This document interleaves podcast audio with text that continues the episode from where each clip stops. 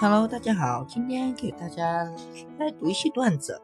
首先呢，我今天主要给说一些考试的一些段子。一天考试了，中某学生拿出骰子，摇出十多道选择题答案。快考试结束结束时，他突然又拿出来摇。监考老师终于忍不住问：“你在干什么？”学生塔：“我在验算。”毛毛在的学习很差劲，眼看期末考试就要到了。到了考试那天早上，毛毛的妈妈叫他去吃饭，只看见毛毛盯着书桌上的日历发愁。妈妈一看，昨天日历还没撕。便伸手想撕掉，毛毛一见，忙拉住妈妈的手：“妈妈别撕，一撕就要考试了。”呵呵，这个段子还是蛮搞笑的。地理考试中有一个填空题：我国最高的山峰是什么？小勇不加思索地填上了二郎山。讲评试卷那天，地理老师把小勇叫起来。上课时，我讲了珠穆朗玛峰高八八四四点四三米，是世界第一高峰，你不知道吗？小雨说：“我知道，可是前几天我听到一首歌，二郎二郎山呐，高那么高万丈，我仔细一算，一万丈有三千三万多米，比珠穆朗玛峰高多了。”为了今天的考试，小明看书一直看到凌晨四点多，七点起来，头顶两个黑眼圈，准备考试迎接着。这时室友过来问小明：“我没告诉你，昨天学校通知这科是开卷考试，傻眼了吧？”比尔是班里的。篮球队的主力，但他考试成绩却非常不好。数学老师对比尔说：“你的球技那么好，为什么考试却不行呢？”比尔说：“打篮球时有人配合，但考试的时候没有人合作呀。”一天，地理老师拿着试卷进了我们班。课上对我们说：“这次考试，我们班只有李勇同学及格了。下面，请他介绍一下做题经验。”李勇，你说一下吧。李勇摇着头，傻呵呵一笑，慢慢腾腾的站起来。老师，我是懵的。呵，这个段子也是蛮搞笑的。历史老师在检测中。出了这道题，题目用史实说一说中国在近代时怎样一步一步沦为半殖民地半封建社会的。有一个学生这样写：往事不堪回首，过去的事不要再提了。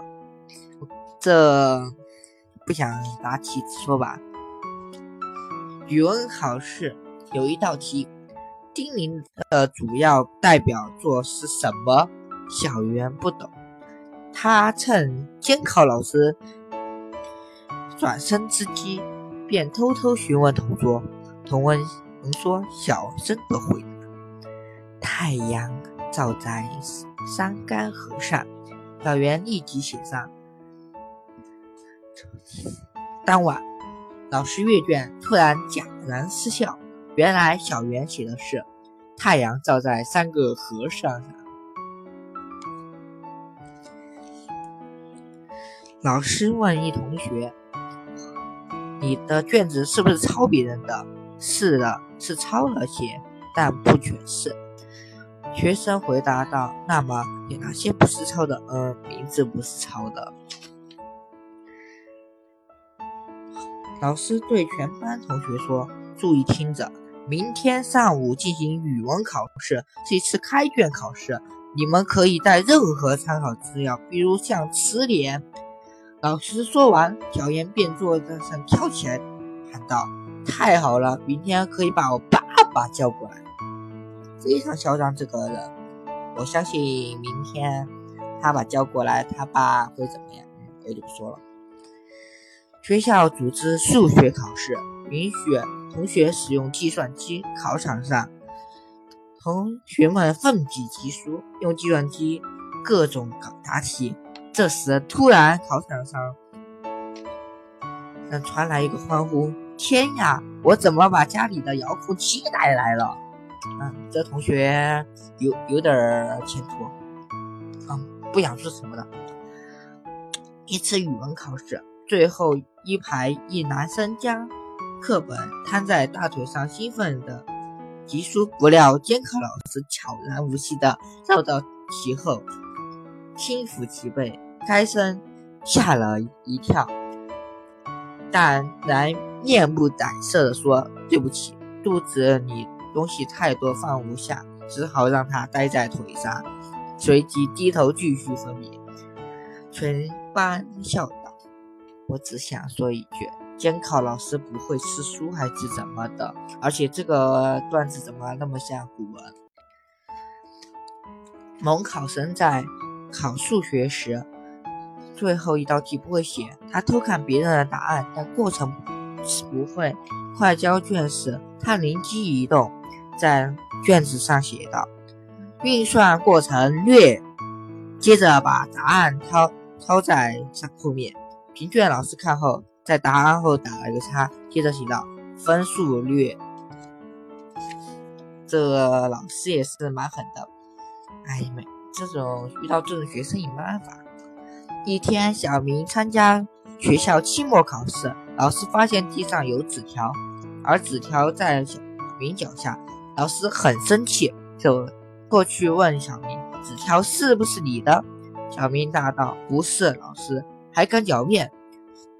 小明反倒说：“这是前面那位同学的，我的不在这。”呃，我只想说，这位同学也是蛮有前途的吧。考试结束后，三位同学一起诉起苦来。甲说：“我语文考得不好，老师说我是废品。”乙说。我体育成绩跟不上，老师说我是次品。你说我的政治不及格，老师说我是危险品。这个哎，哎，这政治考不好也，就是说，比如说这个东西，做什么好？语文测试有一道填空题。说《背影》和《春》的作者分别是谁？蒙医生一概不知。填第一个空是，他悄悄问同学，答曰：“龚自珍、朱自清。”第二空空闲的又问，空时又问，还是他。于是他在考卷上填了个，还是他。